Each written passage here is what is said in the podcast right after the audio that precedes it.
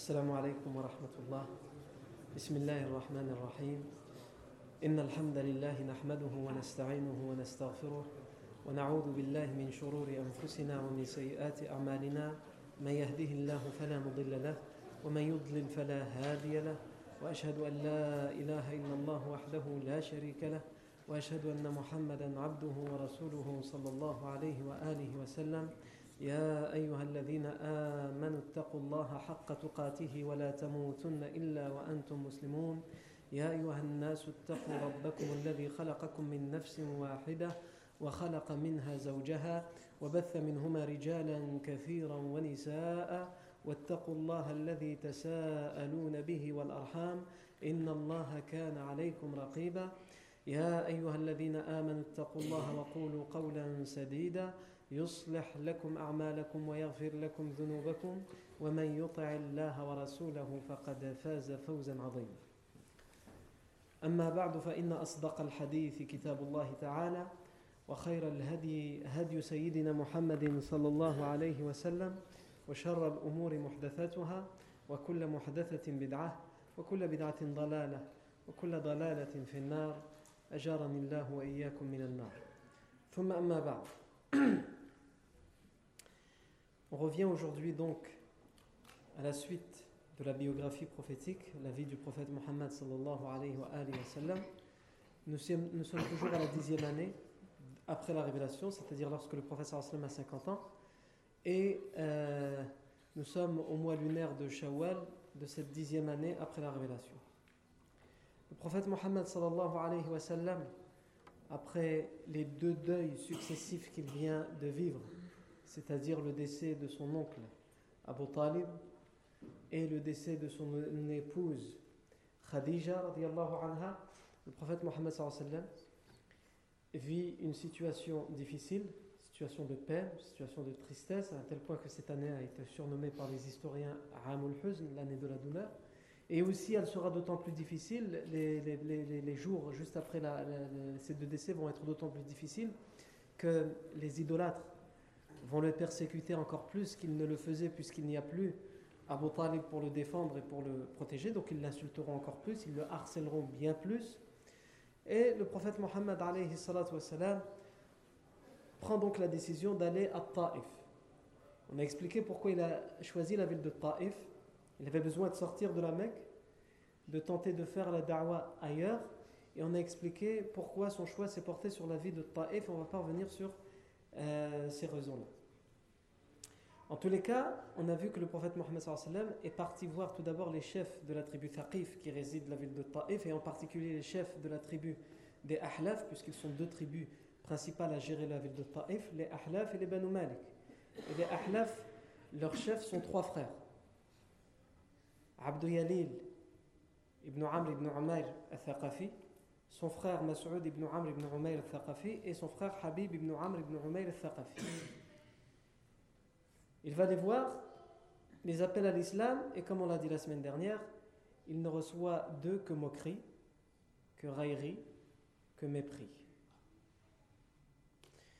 Le premier lui dit J'irai déchirer les vêtements, la toile, le vêtement de la Kaaba, si ce que tu dis est vrai. Le second dit Dieu, Allah n'a trouvé personne d'autre que toi comme prophète. Et le troisième dit, tu n'entendras de moi aucune parole, je ne te parle pas. Soit tu dis la vérité, et il vaut mieux pour moi que je garde le silence et de ne pas répondre et de, te traiter de menteur, parce qu'il pourrait, un malheur pourrait s'abattre sur moi. Ou soit tu mens, alors tu mérites, tu ne mérites pas du tout que je te parle et que je t'adresse la parole.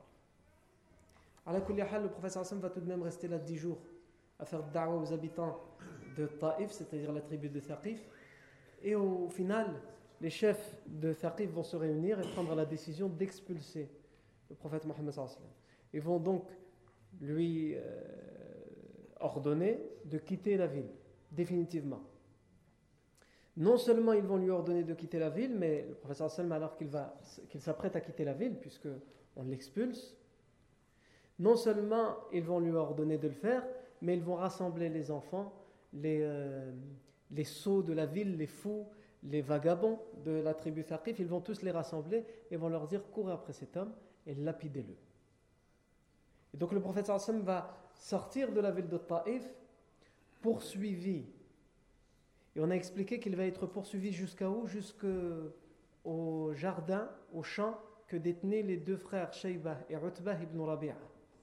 Les deux frères, ces deux frères qui sont des chefs dans, dans la noblesse mécoise. Et de la, ville de Taif jusqu'à ce, jusqu'à, jusqu'à ce champ, il y a à peu près 5 km. Donc le professeur Hassan va être pourchassé, poursuivi, à coups de pierre, de cailloux, pendant 5 km. Donc évidemment, il faut bien imaginer que le professeur Hassan, pendant ces 5 km, il court. Puisque derrière lui, il y a des gens qui veulent sa mort. Ce n'est pas une lance des cailloux pour l'intimider, pour qu'il parte. Ils le pourchassent avec les cailloux et ils ont ordre de le lapider, c'est-à-dire de lui lancer ces cailloux jusqu'à jusqu'à ce que mort s'en suive. Et derrière lui, il y a son compagnon, ce jeune, Zayd ibn Haritha qui va protéger tout en courant le prophète sallam de son corps, à un tel point qu'il va recevoir des pierres sur la tête et qu'il va être blessé à la tête. Et le prophète sallam, lui, aura les pieds ensanglantés. Et ses sandales seront rouges de sang lorsqu'il va arriver essoufflé, éreinté dans le champ de Utbah et de Shayba ibn Rabi'a qui sont eux-mêmes présents dans ce champ. Puisqu'on avait dit la plupart des les, étés, les chefs, les notables de la Mecque passaient les étés à Taif. Évidemment, Shayba et Utbah ibn Rabi'a sont des ennemis. Ils reprochent beaucoup de choses au prophète Mohammed Et donc ils ne vont pas lui offrir l'hospitalité, mais ils vont le laisser rentrer dans le champ parce qu'ils le voient. Ils voient dans quelle situation il est. On veut sa mort. Et finalement, au bout du compte, c'est quand même quelqu'un qui appartient à leur tribu, à leur ville, la Mecque. Même si ils, euh, ils veulent sa mort, eux aussi, mais l'esprit tribal est tellement fort à l'époque que je veux ta mort, mais c'est moi qui vais te tuer. Personne d'autre a le droit de te tuer. Je n'accepterai pas qu'une autre tribu te fasse du tort. Pas parce que je t'aime bien, parce que toi je te déteste, mais eux je les déteste encore plus. Juste parce qu'ils appartiennent à une autre tribu. C'est dans cet esprit-là. Donc il ne faut pas croire qu'ils aiment ou ils font ça parce qu'ils aiment le sallam. Et dans leur champ, ils ont un jardinier, quelqu'un qui travaille pour eux, qui s'appelle Addas. Et ils vont lui envoyer, quand ils vont le voir dans cet état essoufflé, plein de sang, lui et Zayd, ils vont prendre des grappes de raisin, les donner à leur euh, Addas, et lui dire Prends ce raisin et va le donner à cet homme. Et certaines versions disent que les villageois de Taif qui étaient venus avec les pierres ne se sont pas permis d'entrer dans ce champ puisqu'ils n'en ont pas la permission, mais ils attendaient à l'extérieur. Et certaines versions qui ne sont pas authentifiées euh, disent que les deux frères, Shayba et Utba, vont sortir et exiger de, ces villageois qu'ils rentrent chez eux. Et donc ils vont repartir. Pendant que Addas prend le raisin et vient au chevet, si on, peut s'exprimer ainsi, du prophète Mohammed le prophète sallam se pose, essoufflé, et la première chose qu'il fait après ces 5 km, il a été pourchassé, on l'a frappé, on l'a lapidé, on l'a en même temps insulté. il va faire une invocation dans laquelle il dit اللهم إليك أشكو ضعف قوتي وقلة حيلتي وهواني على الناس يا أرحم الراحمين أنت رب المستضعفين وأنت ربي إلى من تكلني إلى بعيد يتجهمني أم عدو ملكته أمري؟ إن لم يكن بك علي غضب فلا أبالي. ولكن عافيتك هي أوسع لي. أعوذ بنور وجهك الذي أشرقت له الظلمات. وصلح عليه أمر الدنيا والآخرة من أن ينزل بي غضبك أو يحل علي سخطك. لك العتبى حتى ترضى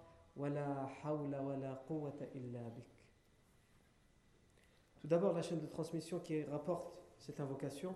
Les spécialistes du hadith ont discuté à propos des chaînes de transmission et euh, la grande majorité euh, considère que c'est une chaîne de transmission faible.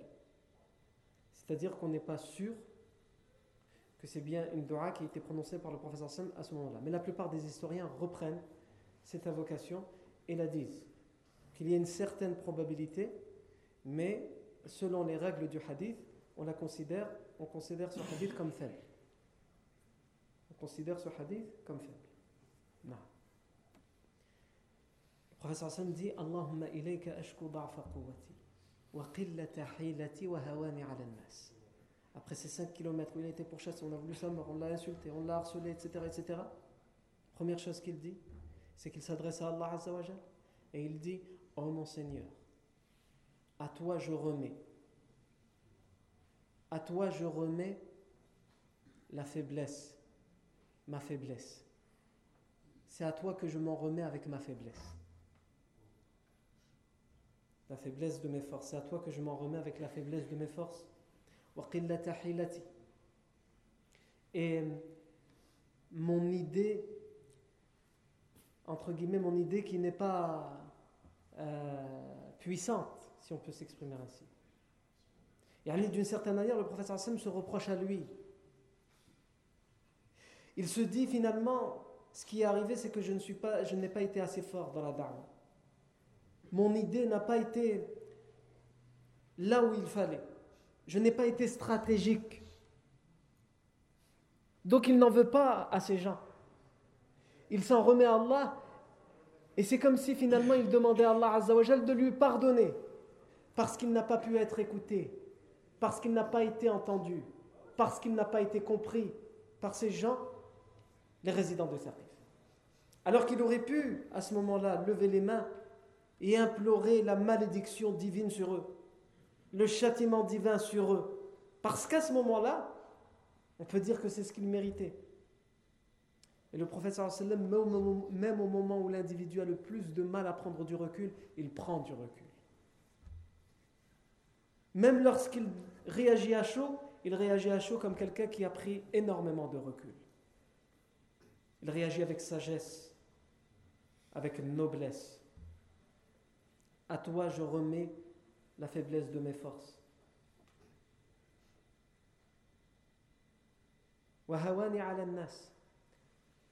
Mon impuissance face aux gens. Mon impuissance face aux gens. Ya arhamar rahimin. Ô toi, il s'adresse à Allah le clément des cléments. Tu es le Seigneur des faibles. Il se présente à Allah en étant quelqu'un de faible. Parce que si, il considère que si, si lui est arrivé ce qui lui est arrivé, c'est parce qu'il est faible. Alors il, il s'adresse à Allah en disant Tu es le plus clément des cléments. Tu peux être clément envers moi. Tu es le Seigneur des plus faibles. Et tu es mon Seigneur. Ila man takiluni. À qui m'as-tu remis, ô Allah? Entre les mains de qui tu m'as mis? A ba'idin yatahajjamuni Est-ce que tu m'as remis vers, entre les mains de quelqu'un d'éloigné, d'un étranger qui veut mon mal, qui me méprise? Ou entre les mains d'un ennemi. Chez qui je serai à la merci, qui, me, possédera, qui me détiendra? Et c'est là où c'est très intéressant, le professeur sallam dit, c'est-à-dire même lorsqu'il dit ça, lorsqu'il dit, tout d'abord il se remet à Allah pour sa faiblesse, pour son impuissance, et il dit Allah entre les mains de qui j'étais De gens qui voulaient mon mal. Mais malgré tout, qu'est-ce qu'il dit? Il dit je, je ne veux rien d'autre. Peu importe si tu n'es pas en colère contre moi. C'est-à-dire que le professeur sallam se pose la question est-ce que c'est de sa faute? Est-ce que ce sont eux des étrangers, des ennemis qui sont mauvais, qui lui veulent son mal et qui le méprisent? Mais dans, dans tous les cas, finalement, peu importe, oh Allah, tant que tu n'es pas en colère contre moi. Tout ce que je veux, c'est que tu ne sois pas en colère contre moi. Je suis prêt à subir cela. Je suis prêt à supporter la lapidation, les moqueries, les railleries, les insultes, la persécution. Je suis prêt. La seule condition, c'est que tu ne sois pas en colère contre moi, oh Allah. Parce qu'il vient de subir quelque chose, et à ce moment-là, le professeur Hassan peut avoir peur que ce soit juste la colère d'Allah Azzawajal. Quand on est éprouvé, le croyant, quand il est éprouvé, il a toujours le doute est-ce que c'est une épreuve juste parce qu'Allah l'aime et il veut qu'il patiente et lui enlève ses péchés? Et donc c'est une miséricorde pour lui Ou c'est une épreuve parce que c'est une sanction sur terre avant l'au-delà? Puisque l'épreuve peut aussi avoir ce symbole et ce sens. Donc, comme le professeur Hassan est éprouvé à ce moment-là à Taïf, c'est ce qu'il dit. C'est soit l'un ou l'autre. Tout ce que je te demande, tout ce dont je t'implore, au Allah, c'est que tu ne sois pas en colère contre moi.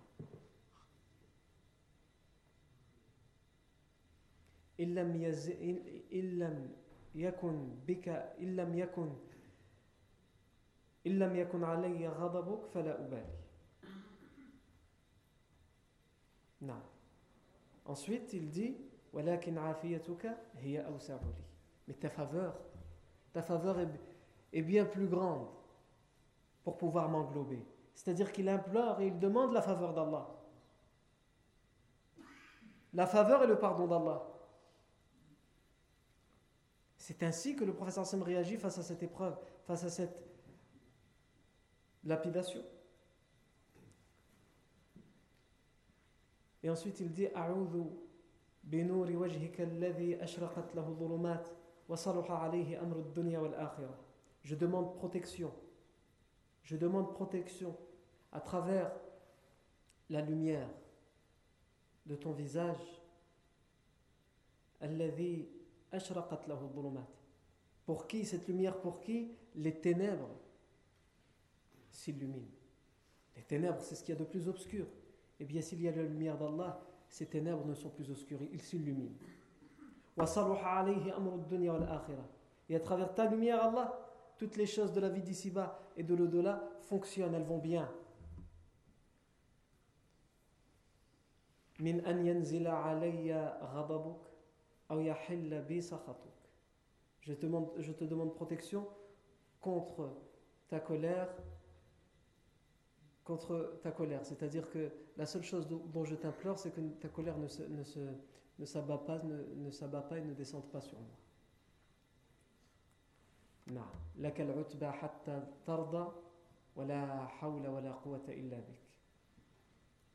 À toi la satisfaction. Al-utba c'est aussi c'est la satisfaction. مثل الرضا.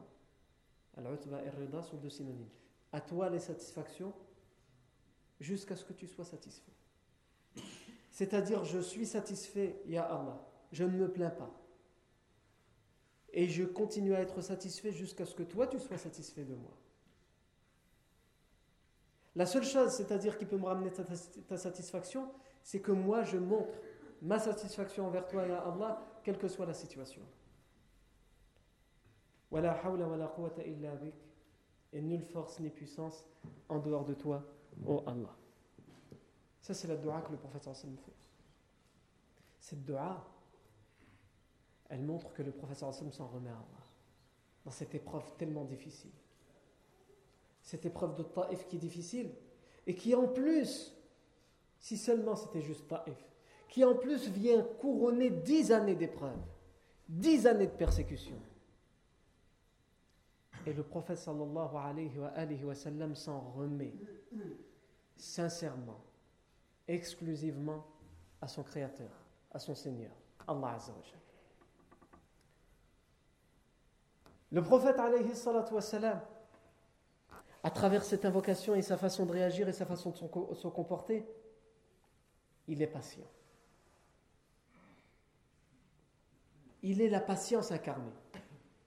Et il nous enseigne, à nous qui étudions sa biographie, à être patient dans toutes les situations, et en particulier les situations les plus difficiles. Le prophète Mohammed nous a été envoyé comme guide, comme quelqu'un qui nous oriente, comme quelqu'un qui nous montre comment nous devons adorer Allah, comment nous devons vivre. Mais dans tous les domaines, que ce soit les actes d'adoration ou dans les domaines de la vie de tous les jours, les aspects de la vie de tous les jours. Le prophète Mohammed sallallahu alayhi wa sallam, il nous a enseigné comment prier. Et il dit même dans un hadith Sallu Priez comme vous me voyez prier. Donc il est venu pour nous enseigner la prière dans les moindres détails. Le prophète sallam en ce qui concerne les rites du pèlerinage, il dit Prenez de moi vos rites, c'est-à-dire apprenez à travers moi et à travers ce que vous me voyez faire dans le pèlerinage, apprenez vous à faire le pèlerinage. Dans ma façon de faire le pèlerinage, apprenez à faire le, pèlerinage. Et lorsque nous étudions sa biographie et des événements comme celui-ci, celui de Taif, le prophète même s'il ne le dit pas, dans sa façon de se comporter, dans cette patience, c'est comme s'il disait Soyez patient comme je l'ai été. Si je me suis plaint pour certaines choses, alors plaignez-vous. Mais étudiez ma vie et vous verrez que jamais je me suis plaint, même lorsque j'en avais le droit. Alors vous non plus, vous n'avez pas le droit de vous plaindre. Soyez patient comme je, comme je le suis, comme je l'ai été. Et si vous ne l'êtes pas, si vous ne pouvez l'être parce que vous n'êtes pas prophète, essayez au moins de l'être. Essayez. Tentez d'être patient comme le professeur a été patient. Non. Et sans aucun doute qu'ici, cette parenthèse, elle est importante de la patience. Il y en a la patience de n'importe quel individu, on la mesure à quel moment? À la mesure au moment où il a subi et subi et subi et subi, et qu'après tout ce qu'il subit, alors qu'il a espoir que tout ce qu'il a subi va enfin être effacé, il va subir encore plus. C'est là qu'on teste la patience de l'individu. Il y en a la personne qui patiente et qui a espoir que ça s'arrange. Finalement, est-ce que vraiment il est sincèrement patient ou il se dit juste, de toute façon, c'est juste une petite une petite période à passer, ça va. Le prophète sallam a passé dix années. Et lorsqu'il sort de la Mecque, c'est justement pour que ça aille mieux. Et finalement, c'est pire à Taif. Et comment il réagit? Il réagit avec la patience. Il réagit avec la patience. Et aussi, ce, récit nous montre l'importance de l'invocation. Le prophète sallam se réfugie dans la, dans la vocation. Et avant de parler de l'invocation, ce que ça nous montre aussi, c'est que le prophète ne s'est, ne, s'est, ne, s'est, pas fait avoir, il ne s'est pas noyé ni dans la colère, qui aurait pu à ce moment-là être légitime, ni dans le désespoir. Il n'a pas montré dans sa dua qu'il était en colère contre les gens, qui méritaient sa colère. À aucun moment il a dit quelque chose de colérique, de mauvais à leur égard. À aucun moment il a imploré la malédiction d'Allah, le châtiment d'Allah sur eux. Donc il ne, se laisse pas prendre au piège. Il ne, se, laisse pas prendre par la colère. Mais il aurait pu aussi tomber dans le désespoir et dire ça fait dix ans. Dix ans. Et voilà ce que je reçois. J'abandonne, je démissionne. Abadan. Ni la colère, ni le désespoir. Naam, le professeur Sam est triste. Et on l'entend dans cette dua. On entend son émotion. On entend sa peine, on entend sa tristesse. Mais il est triste pour lui. Il est triste pour lui parce qu'il considère qu'il n'arrive pas à les convaincre. Et il est triste pour eux parce qu'ils ne l'entendent pas, parce qu'ils ne le comprennent pas. Et ensuite, on a dit, le professeur sallam, à travers ce récit, il nous montre qu'il s'en remet à la dua, l'invocation. Quand tu es touché, quand tu es atteint, quand tu es peiné, réfugie-toi dans l'adoration. réfugie-toi dans l'adoration. Mais lorsqu'on dit réfugie-toi dans l'adoration, c'est réfugie-toi dans la vocation aussi. Puisque le professeur m'a dit Ad-du'a al-ibada. Wa alaykum salam wa rahmatullahi wa barakatuh. Ad-du'a al-ibada. L'invocation, c'est l'adoration. Donc lorsqu'on te dit réfugie-toi dans l'adoration, c'est dans toutes les sortes d'adoration, mais aussi l'invocation. Parce que toute adoration est une connexion avec Allah Azzawajal, est un lien, une relation avec Allah Azzawajal. Donc toute adoration est une forme d'invocation. C'est une façon de rentrer en contact avec Allah Azzawajal. Le terme salah en arabe, ça veut dire la prière. Mais dans son terme linguistique, ça veut dire l'invocation. Son premier sens, son sens étymologique, sa racine. Ça veut dire l'invocation, le fait de, se connecter, d'entrer en contact avec Allah Azzawajal. Et la prière, c'est tout simplement ça. Lorsque tu pries, c'est que tu communiques avec Allah Azzawajal. Et donc l'invocation, elle est très importante. Dans n'importe laquelle de tes situations, comme te le montre le professeur dans, dans cet événement, tu t'en remets à l'invocation. Parce qu'en t'en remettant à l'invocation, tu t'en remets à Allah Azzawajal. Et tu montres que tu adores exclusivement Allah et que tu ne lui associes rien. Et ça, on le voit dans, de nombreux récits. L'importance de, de la dua lorsque tu es touché par une épreuve. Et si le prophète après ces dix années, et en particulier après cet événement de Taif, il s'en remet à l'invocation, c'est parce qu'il sait l'importance de cette invocation. Pendant les périodes d'épreuve, pendant les périodes difficiles. Et le musulman, il oublie ça. Pourquoi le professeur Salman dit ne tombe ni dans la colère ni dans le désespoir, mais il préfère s'en remettre à l'invocation Parce que la colère ne ramène rien de bon. Et parce que le désespoir ne ramène rien de bon. La colère ne ramène rien de bon contre les autres, puisque s'il avait été en colère et qu'il avait invoqué Allah contre les autres, ça aurait été mauvais pour les autres. Et le désespoir ne ramène rien de bon pour lui, parce que ça va le, désespérer, ça va le faire, le faire cesser son rôle qui est noble et vertueux. Donc il s'en remet à l'invocation. Et l'invocation ne peut que le sortir de là. Le meilleur exemple, ou un des meilleurs exemples, c'est le hadith authentique ou le, que le, professeur sallam, et on va essayer de le résumer puisque c'est pas ça le sujet, mais c'est pour nous montrer l'importance et le parallèle qu'il y a à faire avec l'invocation. Le hadith où le professeur sallam nous raconte l'histoire de trois personnes parmi, qui ont vécu parmi les nations avant l'islam, avant l'époque du professeur sallam. Il y a trois jeunes gens qui étaient en voyage et l'orage est tombé. Il a commencé à pleuvoir à un tel point qu'il y a eu des éboulements de terrain de la foudre, les inondations. Et donc ces trois personnes, ils ont trouvé refuge dans une grotte.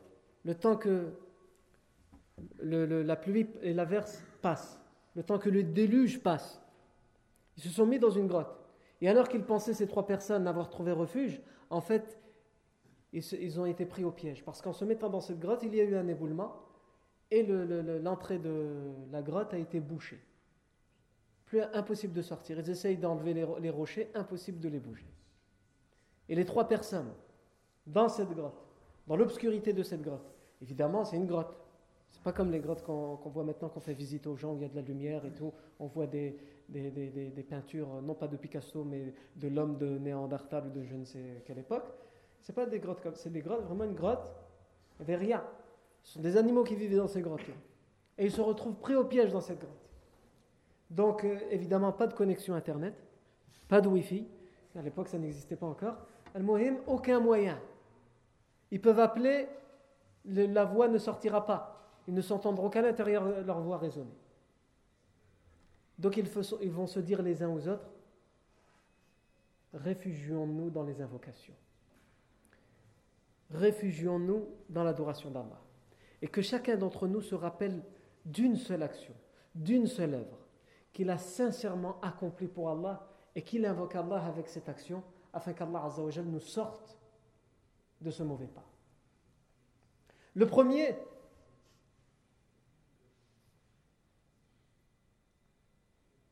le premier, donc il va y avoir trois personnes qui vont invoquer Allah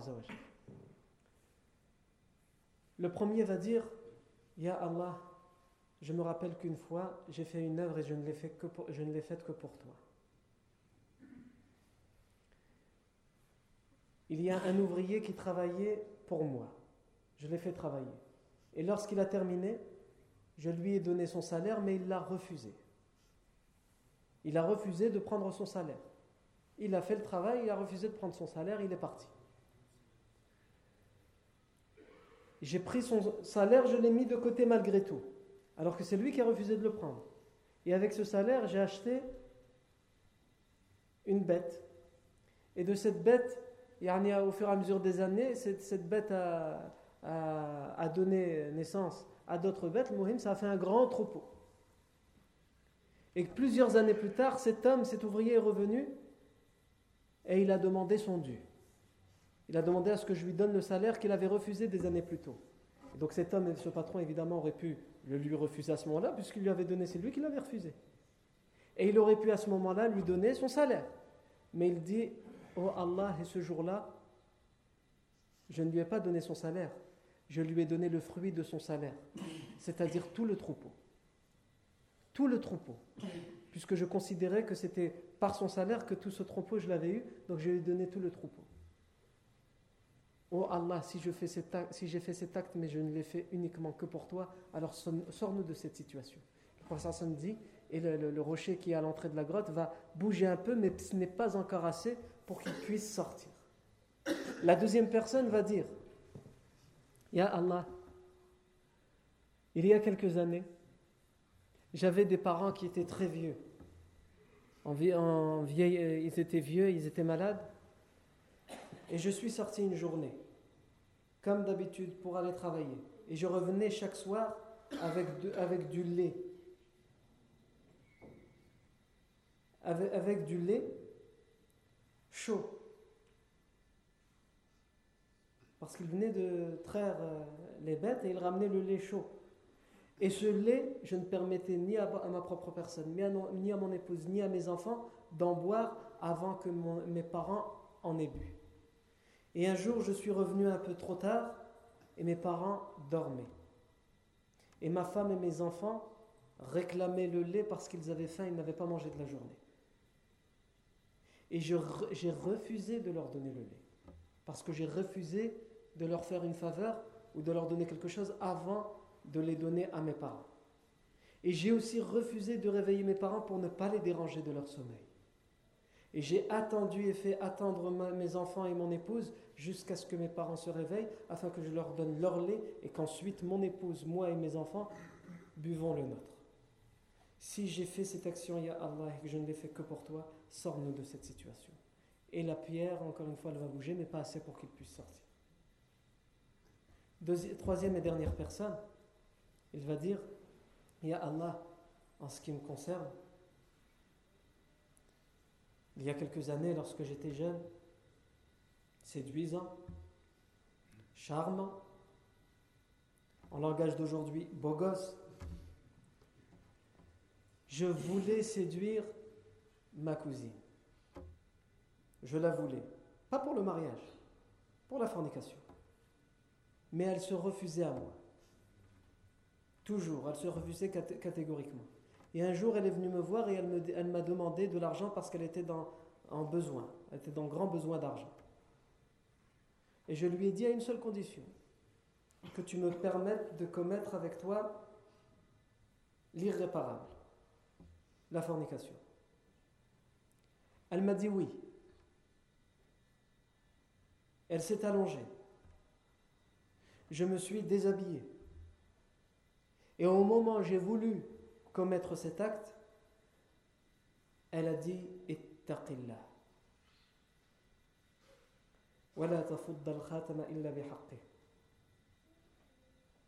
Crains Allah et ne scelle ce qui est fermé qu'avec son droit, c'est-à-dire à travers le mariage. Crains Allah. Crains Allah qu'on se mette à la situation de cette personne. Essaye de les habiller, etc. Elle va en train de craindre Allah. Tu peux lui dire dix fois crains Allah. Crains Allah. Est pardonneur. Moi, on verra après crains Allah. Lui, il a entendu crains Allah, alors qu'il était sur le point de commettre un interdit qu'il attendait depuis des mois, depuis des années, et elle se refusait à elle. Et il a entendu cette parole, Ittaqillah, crains Allah. Il va se retirer lui laisser l'argent et partir. Lui offrir l'argent et partir. Parce qu'il a entendu craint Allah. Et ça l'a fait frissonner de peur et de crainte du châtiment d'Allah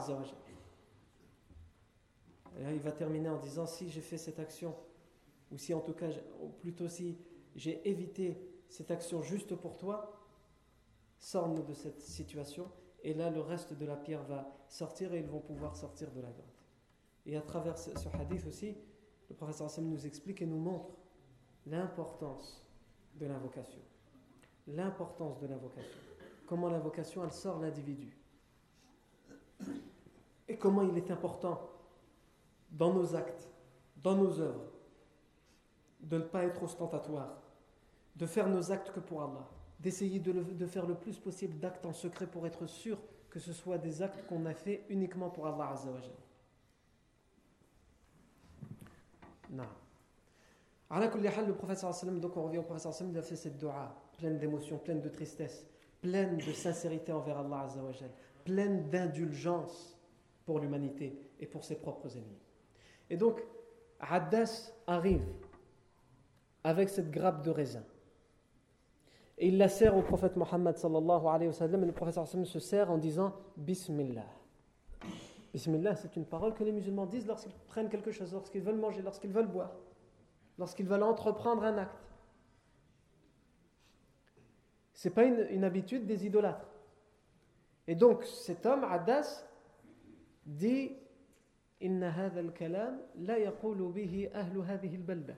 cette parole ne, fait pas partie des coutumes et des paroles prononcées par les gens de, ce pays, de cette région. Le professeur lui dit Min aina ant? D'où es-tu? D'où viens-tu? Il lui dit Min Ninawa. Rajulun nasrani min Ninawa. Je suis un homme, un chrétien de la ville de Ninawa qui se trouve en Irak.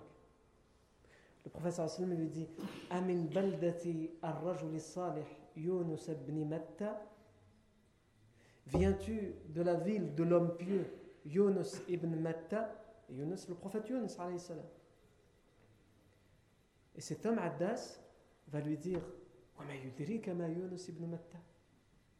Comment, comment sais-tu Comment as-tu connaissance de Yunus ibn Matta? Et selon d'autres versions qui ne sont pas authentifiées, il aurait dit dans la ville de Ninawa, où, était, où Yunus, seules dix personnes connaissent l'existence de Yunus. Seules dix personnes savent qui. Il n'y a pas plus de dix personnes qui savent qui était Yunus. Et toi qui es ici, au fin fond de l'Arabie, tu me parles de Yunus, comment connais-tu Yunus Il va dire, le professeur sallam, c'est mon frère. Il était prophète et je suis prophète. Addas n'a pas besoin de plus pour être convaincu de la révélation et de la prophétie du prophète Mohammed. D'abord parce que personne ne connaît Yunus ibn Matta. Peu de gens dans sa région, dans la ville natale de Yunus, peu, de gens le connaissent, et là-bas en Arabie chez les idolâtres, encore moins. Et là, il se retrouve entre les mains d'une personne qui dit Bismillah, au nom d'Allah, et qui parle de Yunus ibn Matta en tant que prophète. Et lui dit Comment tu le connais? Comment veux-tu que je le connaisse? Je suis prophète, c'est mon frère. Il était prophète et je suis prophète. Voilà comment je le connais. Haddas va sursauter, il va sauter, prendre la main, les mains du prophète sallam, les embrasser et embrasser les pieds du prophète sallam. Parce qu'il sait à ce moment-là à qui il a affaire. Il sait qu'il y a devant lui un prophète. Agib. Entre les gens de Taif qui sont arabes comme le professeur sallam, aucun n'a voulu l'écouter, aucun n'a voulu répondre à son appel. Et cet homme, Haddas, qui vient d'Irak, de Ninawa, répond. Et il répond à quel moment Après la dua du prophète Mohammed C'est comme une réponse, une première réponse qu'Allah donne au prophète. Certes, toi tu fais de da'wah, mais ce n'est pas forcément à ceux à qui tu as fait de da'wah que le résultat va venir. Il va venir là où tu ne le verras pas. Tu en auras peut-être connaissance comme Addas, puisqu'il se présente à toi, et tu n'en auras peut-être même pas connaissance comme on le verra la semaine prochaine.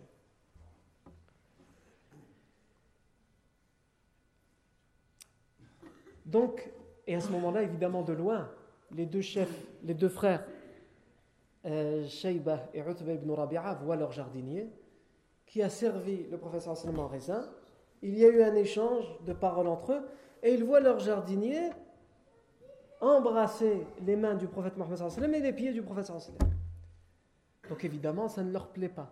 Et chacun se tourne vers l'autre en disant Il l'a eu. C'est bon, il l'a pris. Et chacun accuse l'autre, chacun accuse le frère. Il l'a corrompu contre toi, il a corrompu ton travailleur alors que c'est leur travailleur à eux deux.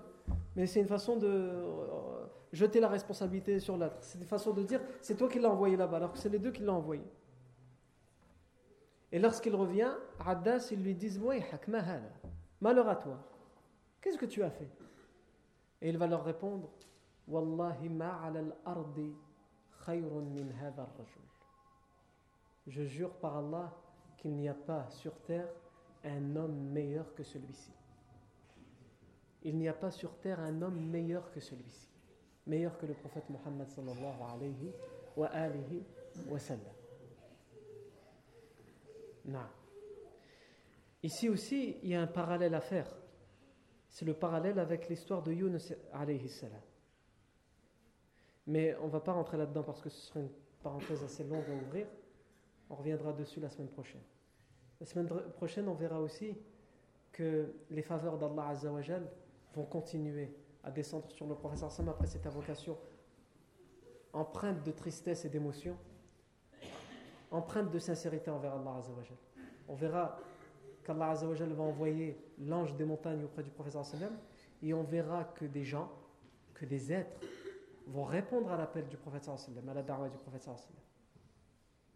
Mais ce ne sont pas des Arabes, ce ne sont peut-être même pas des êtres humains, et ce ne sont pas des extraterrestres évidemment. Qui sont-ils? Ça c'est ce que nous verrons, ta'ala, la semaine prochaine. Barakallahu fikum pour votre attention. Subhanakallahu wa bihamdik. Ashhadu an la ilaha illa ant. Nastaghfiruka wa ilayk.